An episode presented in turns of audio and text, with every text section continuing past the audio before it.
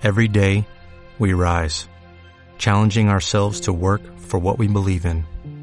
At U.S. Border Patrol, protecting our borders is more than a job, it's a calling. Agents answer the call, working together to keep our country and communities safe. If you are ready for a new mission, join U.S. Border Patrol and go beyond. Learn more at cbp.gov/careers.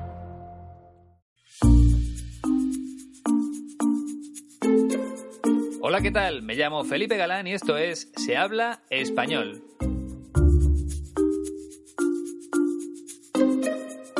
Bienvenida o bienvenido al episodio número 96. En esta ocasión te voy a hablar de una persona muy famosa y a la vez muy querida en España. Como bien sabes, son dos cosas que no siempre están relacionadas. Hay gente muy conocida que sin embargo no cae demasiado bien. En este caso sí coinciden ambas cosas. Es conocidísimo y cae muy bien. Todo el mundo piensa que se trata de una buena persona. Su nombre es Vicente del Bosque y fue el entrenador de la selección española de fútbol que consiguió ganar la Copa del Mundo para mi país en el año 2010.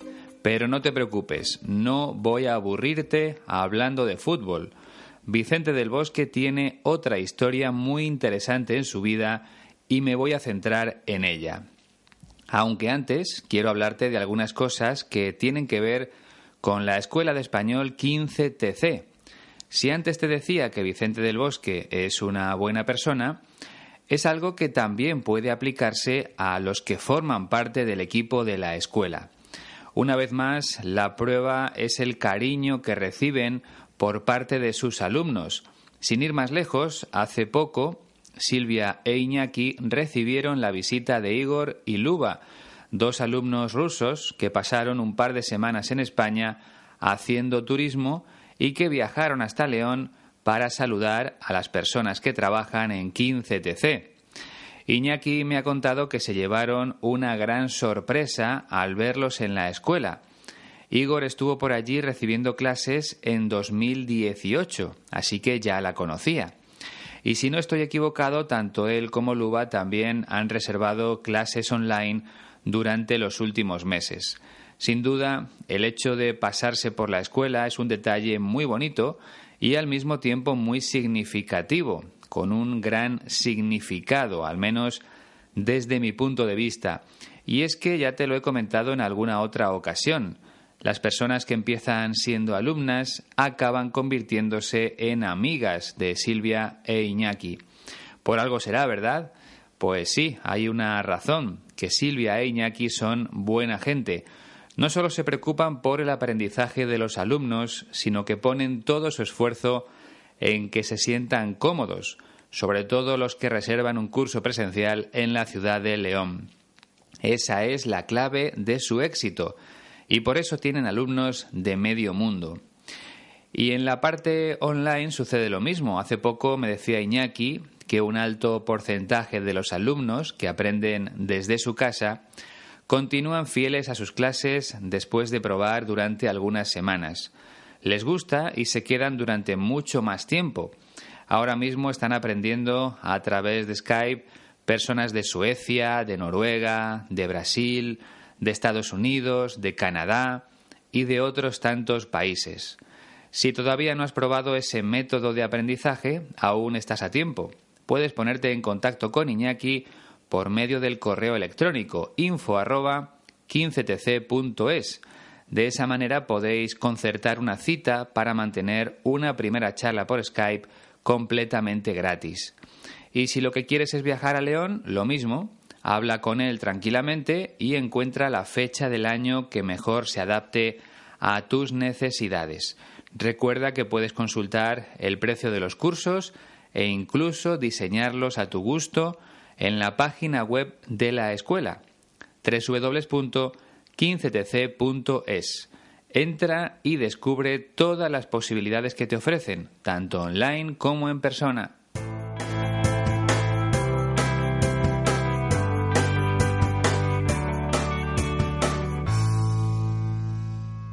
Esta semana estoy muy contento porque he recibido varios mensajes por parte de oyentes.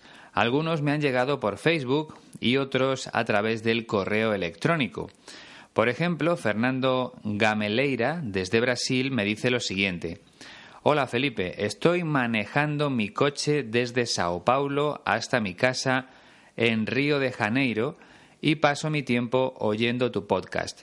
Ya estuve en España hace un par de años y también en otros países hispanohablantes. Enhorabuena por la calidad de tu trabajo, pues es muy útil para desarrollar mi español. Un abrazo. Pues otro para ti, Fernando, y muchas gracias por escribirme. También lo ha hecho Amal Bael.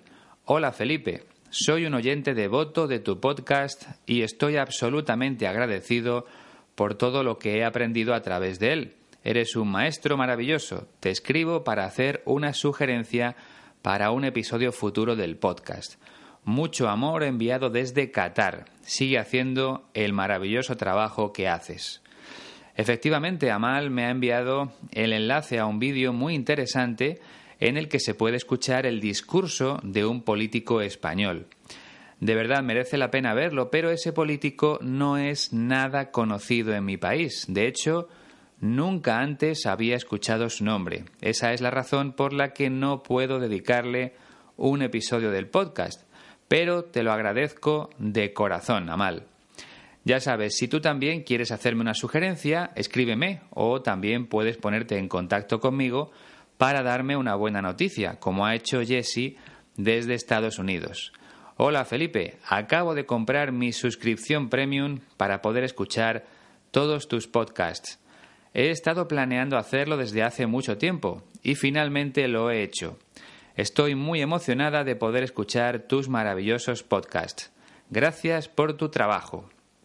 Al contrario, Jesse, muchas gracias a ti por el apoyo. Espero que aprendas mucho más a través de las noticias reales de la radio española que utilizo en los episodios para mecenas como tú.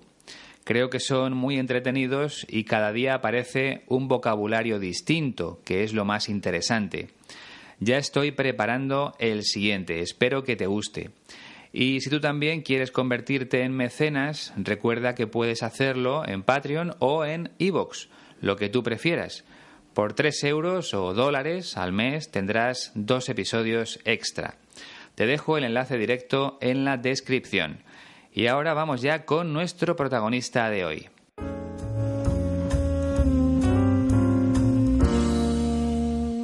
Vicente del Bosque nació en Salamanca el 23 de diciembre de 1950, así que en un par de meses cumplirá los 69 años. Cuando era muy joven, se marchó a la capital de España para convertirse en jugador de fútbol del Real Madrid. En el equipo blanco, como es conocido el Real Madrid, porque su equipación es de ese color, en el equipo blanco estuvo 16 años, concretamente desde 1968 hasta 1984. En total consiguió nueve grandes títulos o trofeos, cinco ligas y cuatro copas. Esas son las dos principales competiciones de fútbol en mi país. Por un lado la liga y por otro la copa. Por cierto, también representó a la selección española de fútbol como jugador y lo hizo en 18 partidos. Después se convirtió en entrenador, casi siempre también en el Real Madrid. Primero trabajando con los equipos más jóvenes y después con los profesionales y la verdad es que tuvo bastante éxito porque logró conquistar dos Copas de Europa, algo que no había hecho como jugador. Por último, en julio de 2008 pasó a ser el entrenador de la selección española, del equipo nacional de fútbol, y se mantuvo en el cargo hasta el mes de agosto de 2016. En esos ocho años conquistó la Copa del Mundo, algo que jamás había conseguido España, y también un campeonato de Europa. Ahora mismo ya se encuentra apartado del mundo del fútbol, aunque todavía aparece bastante en televisión, porque las empresas le contratan como imagen publicitaria de sus productos, Y es que, como te decía al principio, Vicente del Bosque es una persona que cae muy bien entre los españoles. Y la parte menos conocida de su vida tiene que ver con uno de sus hijos, Álvaro, que nació con síndrome de Down. Precisamente es de lo que habla en la entrevista que vamos a escuchar ahora. Presta mucha atención porque todo lo que cuenta es muy interesante. Hombre, fue un momento difícil, muy difícil, como para todas las personas que puedan tener un chaval con discapacidad. Pero luego yo creo que a muy poco tiempo, eh, perdonad si me repito mucho, eh, en aquel momento pues nos pensamos que, que por qué nos, nos ha tocado a nosotros, ¿no? Diciendo, pero ¿por qué nos toca a nosotros? Pero a los pocos meses ya nos empezamos a hacer otra pregunta, ¿y por qué no nos va a tocar a nosotros? Y ahora decimos siempre, ¿qué haríamos nosotros sin Álvaro? Es imposible, sin, sin Álvaro no tendría sentido nuestra vida. Es mi amor, es mi... es todo. Y yo creo que todas las personas, todas las familias que tienen un, chaval con discapacidad, desde luego es, duro, pero también es muy gratificante. ¿eh? Yo creo que no es nada, mm, no hay ningún problema. Lo que sí pido, o me, gustaría que la sociedad funcionara con arreglo a cómo debe de funcionar y que aquellas personas más dependientes pues tuvieran las mejores ayudas, que no estuvieran sometidos, no sé si me he explicado bien, a la, a la caridad y sí a lo que estuviera las autoridades dieran cobijo a todo el mundo, ¿no? Y que son iguales porque hacen deporte, mi hijo juega al fútbol, mi hijo trabaja, mi hijo hace una vida bastante autónoma y soy un privilegiado dentro de, los chavales con discapacidad, pero hay muchas discapacidades difíciles y duras. Es una experiencia que viven miles y miles de familias en todo el mundo e imagino que no debe ser nada fácil, sobre todo al principio, como dice Vicente del Bosque. En cuanto a su manera de hablar, no es el protagonista más fácil de los que ha pasado por el podcast, pero tampoco es el más difícil, aunque es posible que hayas tenido algún problema para entender todo lo que ha dicho. Una de las características, por ejemplo, es que no suele pronunciar la D en los participios. Por ejemplo, en vez de decir privilegiado, dice privilegiado. Es el lenguaje de la calle. Quizá por eso conecte también con la gente. Bueno, vamos a empezar a analizar ya el primer fragmento donde habla del nacimiento de su hijo Álvaro. Hombre, fue un momento difícil, muy difícil, como para todas las personas que puedan tener un chaval con discapacidad. Hombre, fue un momento difícil, muy difícil, como todas las personas que puedan tener un chaval con discapacidad. Está hablando del momento en el que se enteró de que su hijo Álvaro tenía síndrome de Down. Imagino que sería justo después de nacer, porque en aquella época no era posible saberlo antes. Ahora los embarazos están muy controlados y los médicos someten a las mujeres a una gran cantidad de pruebas para comprobar que todo esté bien. Pero antes no era así. Antes se enteraban en el momento del parto, cuando nacía el niño. Y eso fue lo que le pasó a Vicente del Bosque. En cuanto a las palabras más complicadas, ya te he comentado en alguna ocasión que chaval es lo mismo que niño o chico. Por ejemplo, mi chaval juega al fútbol, mi niño o mi hijo juega al fútbol. Y la otra palabra de la que me gustaría hablarte es discapacidad, falta de capacidad para hacer algo. En este caso, discapacidad es una limitación mental o física.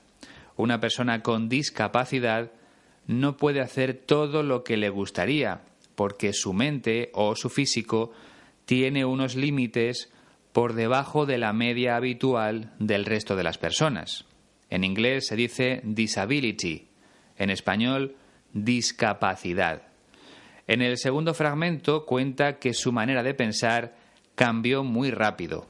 Pero luego yo creo que a muy poco tiempo, eh, perdonad si me repito mucho, eh, en aquel momento pues nos pensamos que, que por qué nos, nos ha tocado a nosotros, ¿no? Diciendo, pero ¿por qué nos toca a nosotros? Pero luego yo creo que en muy poco tiempo, perdonad si me repito mucho, en aquel momento pensamos que, que por qué nos ha tocado a nosotros, ¿no? Diciendo, pero ¿por qué nos toca a nosotros?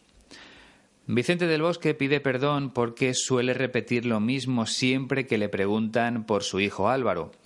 Dice que su manera de pensar cambió en muy poco tiempo. Al principio, nada más nacer, tanto él como su mujer pensaban que no se merecían tener un hijo con síndrome de Down. Lo veían como algo malo, como un castigo. Por eso se preguntaban, ¿por qué nos ha tocado a nosotros? Es lo que solemos pensar todos cuando nos sucede algo malo. No sé, por ejemplo, cuando nos dicen que tenemos una enfermedad grave. ¿Por qué me ha tocado a mí con la cantidad de gente que hay en el mundo?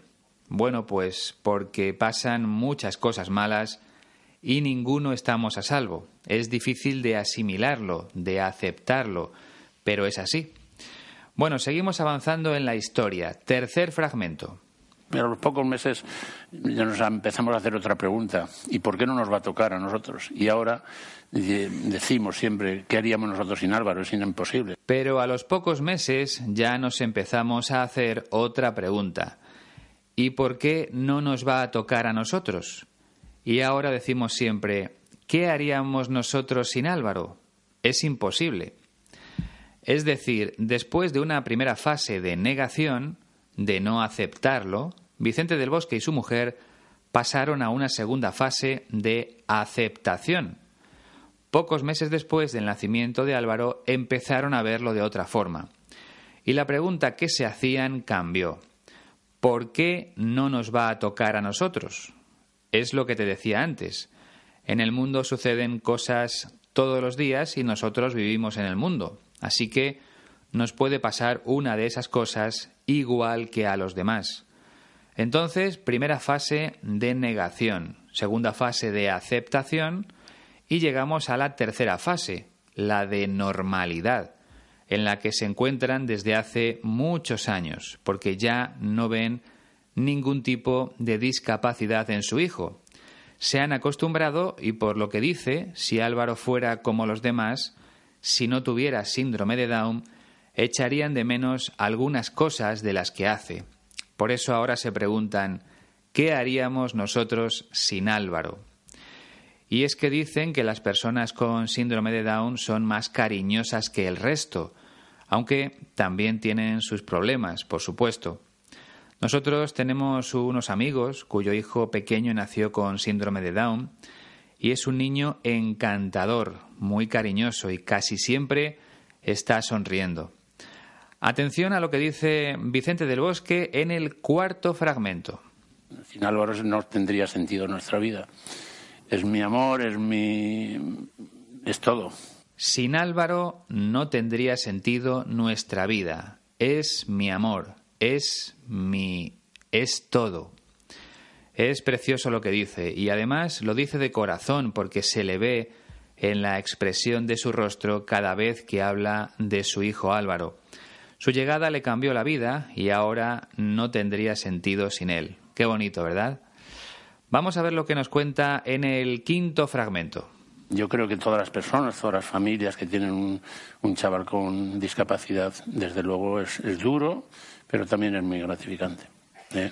Yo creo que no es nada, mm, no hay ningún problema. Yo creo que todas las personas, todas las familias que tienen un chaval con discapacidad, desde luego es duro, pero también es muy gratificante, ¿eh?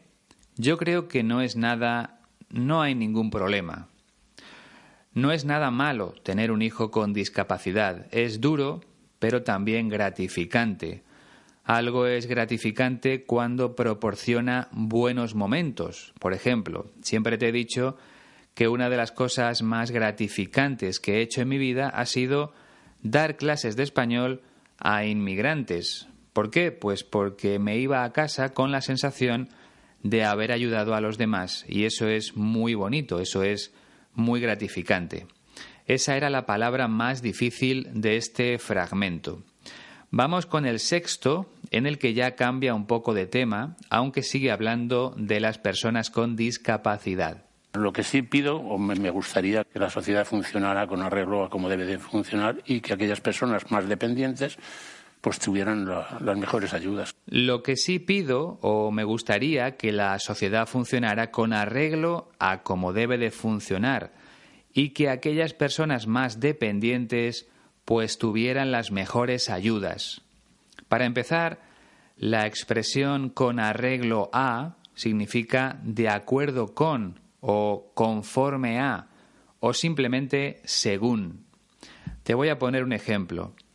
Las personas tienen que ganar dinero con arreglo a su trabajo, de acuerdo con su trabajo, conforme a su trabajo o según su trabajo. Es decir, tienen que ganar más dinero los que más trabajan. Esa es la clave de la expresión con arreglo a. Los estudiantes obtienen sus notas con arreglo a lo que estudian, según lo que estudian.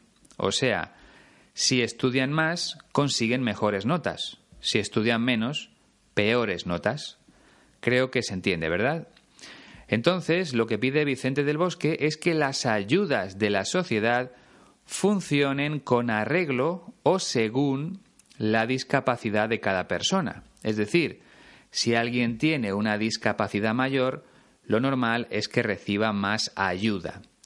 Al hablar de ayudas de la sociedad se refiere a las ayudas del gobierno. Aquí en España, las personas que son dependientes, que no pueden vivir de forma autónoma, reciben una ayuda económica. Vicente del Bosque está hablando de eso y dice que le gustaría que esas ayudas funcionaran mejor, sobre todo para las personas que más lo necesitan.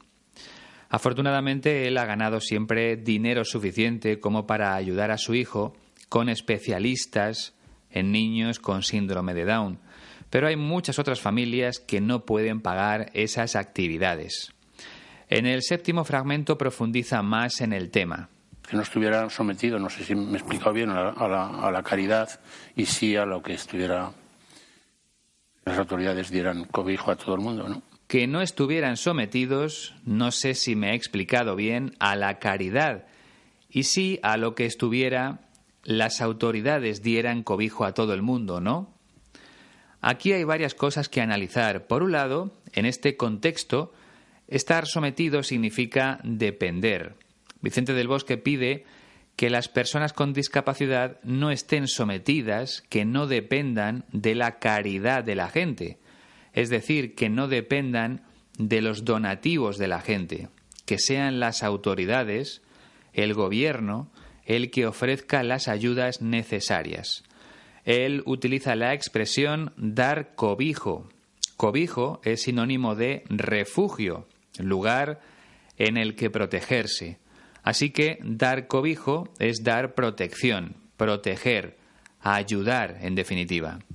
Lo que desea Vicente del Bosque es que los gobernantes ayuden y protejan a las personas con discapacidad. Octavo fragmento. Y que son iguales porque hacen deporte, mi hijo juega al fútbol, mi hijo trabaja, mi hijo hace una vida bastante autónoma. Y que son iguales porque hacen deporte, mi hijo juega al fútbol, mi hijo trabaja, mi hijo hace una vida bastante autónoma. Está hablando de las personas con discapacidad y dice que son iguales que el resto, entre otras cosas porque hacen deporte. Y cuenta el caso concreto de su hijo Álvaro. Explica que juega al fútbol, que trabaja y que hace una vida bastante autónoma. Recuerda, una vida autónoma es una vida independiente, que no necesita la ayuda de nadie. Bueno, Vicente del Bosque dice bastante autónoma, pero no completamente autónoma. Por tanto, su hijo sí necesita algún tipo de ayuda para cosas concretas. Vamos ya con el noveno y último fragmento. Y soy un privilegiado dentro de, los chavales con discapacidad, pero hay muchas discapacidades difíciles y duras. Y soy un privilegiado dentro de los chavales con discapacidad, pero hay muchas discapacidades difíciles y duras. Bueno, esta parte es muy sencilla. Vicente del Bosque se considera un privilegiado porque hay padres cuyos chavales tienen una discapacidad mucho más importante que la de su hijo, mucho más dura. Pues ya hemos terminado de analizar sus palabras. Espero que te haya parecido interesante. A mí me gustan mucho estas historias personales, aunque a veces parezca lo contrario, a las personas famosas les suceden las mismas cosas que a las personas anónimas, que a las personas desconocidas. Y este es un claro ejemplo, pero hay muchos más. ¿Te parece que lo escuchemos otra vez? Pues venga, vamos allá. Atento, que esta es la última. Hombre, fue un momento difícil, muy difícil, como para todas las personas que puedan tener un chaval con discapacidad.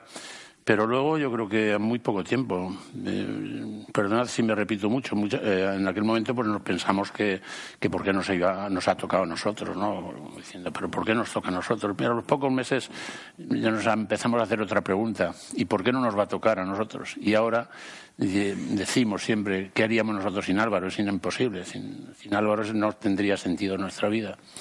Es mi amor, es mi... es todo y yo creo que todas las personas, todas las familias que tienen un, chaval con discapacidad, desde luego es, duro, pero también es muy gratificante. ¿eh? Yo creo que no es nada, mm, no hay ningún problema. Lo que sí pido, o me, gustaría que la sociedad funcionara con arreglo a como debe de funcionar y que aquellas personas más dependientes pues tuvieran las mejores ayudas, que no estuvieran sometidos, no sé si me he explicado bien, a la, a la caridad y sí a lo que estuviera las autoridades dieran cobijo a todo el mundo, ¿no? Y que son iguales porque hacen deporte, mi hijo juega al fútbol, mi hijo trabaja, mi hijo hace una vida bastante autónoma y soy un privilegiado dentro de, los chavales con discapacidad, pero hay muchas discapacidades difíciles y duras. Yo creo que todas tienen que ser difíciles, pero es verdad que hay casos especialmente complicados. Yo conozco a alguno de cerca y el día a día resulta muy duro para los padres. Como dice Vicente del Bosque, ojalá todos ellos reciban la ayuda necesaria para salir adelante, para mejorar sus vidas en la medida de lo posible. Bueno, ha llegado el final de este episodio en el que hemos conocido un poco mejor a una de las personas más famosas de España, sobre todo por lo que representó para todo el país ganar aquella Copa del Mundo de Fútbol en el año 2010. Ya sabes que puedes consultar la transcripción gratuita en la página web de la Escuela de Español 15TC. Está a tu disposición para cuando tengas cualquier duda, así como las correspondientes a episodios anteriores. Por último, te recuerdo que puedes ponerte en contacto conmigo a través de las redes sociales o por medio del correo electrónico. Se habla y nada más, si eres mecenas de Evox o de Patreon, hasta el próximo domingo, día en el que subiré un nuevo episodio exclusivo. Si todavía no lo eres, no pasa nada, dentro de dos semanas podrás escuchar una entrega más de Se habla español. Ha sido un placer, como siempre. Hasta la próxima.